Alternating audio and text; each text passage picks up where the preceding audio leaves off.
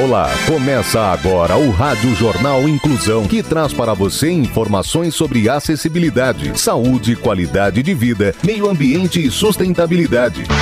O objetivo é estimular a inclusão social e digital, divulgando matérias atualizadas sobre produtos e serviços que contribuem para a vida de pessoas com deficiência, mobilidade reduzida e da terceira idade. Jornal Inclusão.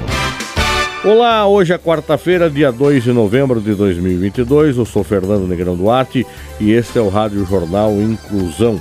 Hoje é feriado, dia de finados. Participam dessa edição os repórteres Clara Toscano, Danilo Santana, Luiz Rodrigues, Rafael Alves e Tamiri Souza. Vamos para os destaques de hoje. Jornal. Jornal. Inclusão Brasil. Enem, Cultura Inglesa, oferece cursos preparatórios gratuitos. Remédios sem autorização poderiam evitar um milhão e meio de casos de câncer.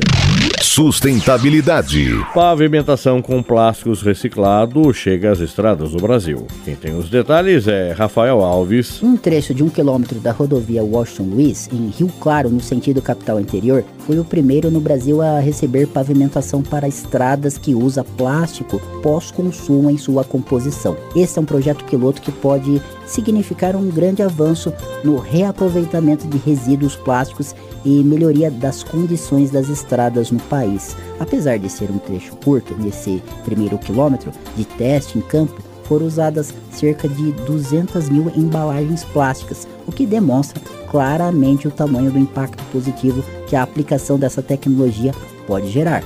As estradas de asfalto são uma parte vital da nossa infraestrutura. O Brasil possui mais de um milhão e meio de estradas, dos quais somente 211.468 quilômetros são pavimentados, que representa 12% do total. O uso do plástico reciclado para a pavimentação de estradas é uma tecnologia desenvolvida pela Dow, empresa de ciência de materiais, em parceria com a Eixo SP, concessionária de rodovias do grupo Ecological e da Estratura Asfaltos SA. O uso nesse primeiro trecho acontece depois de um ano de estudos e testes em laboratório. Além de dar bom uso aos resíduos plásticos e mantê-los fora dos aterros, o pavimento modificado com plásticos pós-consumo pode ajudar a reduzir emissão de gases de efeito estufa, consumo de energia e necessidade de recapeamento. Ação Social. Enem. Cultura Inglesa oferece cursos preparatórios gratuitos. A repórter Tamiri Souza tem as informações. A Faculdade Cultura Inglesa está com inscrições abertas para a realização de seus cursos preparatórios gratuitos e de certa duração para as provas do Exame Nacional do Ensino Médio, que serão aplicadas nos dias 13 e 20 de novembro. Os cursos oferecidos pela instituição são no formato 100% digital e de conteúdos gravados. Entre eles, o de língua inglesa, com 36 horas de duração, que aproveita a excelência do ensino de inglês da marca Cultura Inglesa para preparar os alunos do ensino médio para a prova de língua estrangeira, a ser aplicada no primeiro dia do exame. Também é oferecido o curso de extensão de literatura com carga horária de 10 horas, que apresenta aos estudantes estratégias de análise de textos literários a partir da revisão de textos canônicos da literatura brasileira. Ainda para a prova do Enem, a instituição também disponibiliza o curso de língua portuguesa com 20 horas de duração para os alunos aprimorarem suas habilidades de interpretação de textos. As inscrições para os cursos preparatórios para a prova do Enem da Faculdade de Cultura Inglesa podem ser realizadas no site faculdadeculturainglesa.com.br. Repetindo, faculdadeculturainglesa.com.br. Mercado de Trabalho. Marinha abre processo seletivo para oficiais temporários. Repórter Clara Toscano. Até o dia 8 de novembro estão abertas as inscrições do processo seletivo para o serviço militar voluntário de oficiais temporários da Marinha do Brasil. Ao todo, são 550 vagas de nível superior distribuídas por todo o país nas áreas de apoio à saúde, medicina, engenharia, magistério e técnica podem participar homens e mulheres com menos de 41 anos na data da incorporação. O vínculo entre os militares temporários e a Marinha pode ser renovado a cada ano. O tempo máximo de permanência na força é de 8 anos, sem possibilidade de estabilidade. No ato da inscrição, os marinheiros devem acessar o site marinha.mil.br, escolher o distrito naval de preferência e ler o aviso de convocação por completo. O processo seletivo para o serviço militar é regional, portanto, cada distrito naval abre vagas conforme sua necessidade. A prova objetiva e demais etapas serão realizadas no distrito escolhido, o mesmo local onde o voluntário irá servir em caso de aprovação.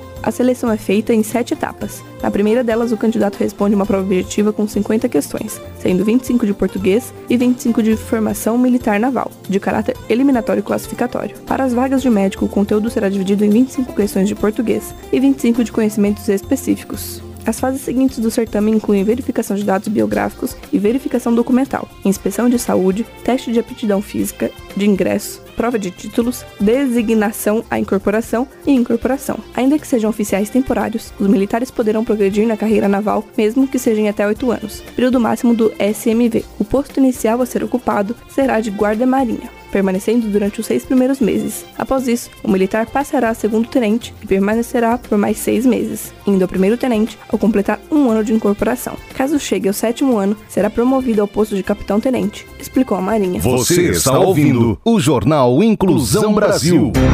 Escola Inclusiva.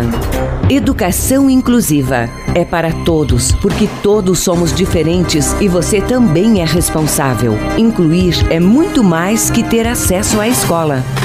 Cultura. Exposição de bonecas na Biblioteca Infantil de Sorocaba é prorrogada até o dia 4 de novembro. Luiz Rodrigues tem os detalhes. A Prefeitura de Sorocaba prorrogou a exposição Bonecas, o entrelaçar da criatividade, mãos e emoções da professora Maria Lígia Conte na Biblioteca Infantil Municipal Renato Sêneca de Sá Fleury até o dia 4 de novembro, a pedidos do público. A oficina gratuita de confecção de bonecas voltada adultos e crianças foi reagendada também para o dia 4 de novembro. Ao longo dos séculos, as bonecas tiveram um papel importante em terapias das mais variadas, além de serem brinquedos e objetos de decoração. Na exposição, o público vai conhecer diferentes bonecas tindaras, confeccionadas pela professora Maria Lígia Conte. As Reeling Dolls são bonecas para brincar, grande parte delas são extremamente delicadas na estrutura e não suportariam uma manipulação constante. A proposta da estadunidense terapeuta e autora do livro The Reeling Doll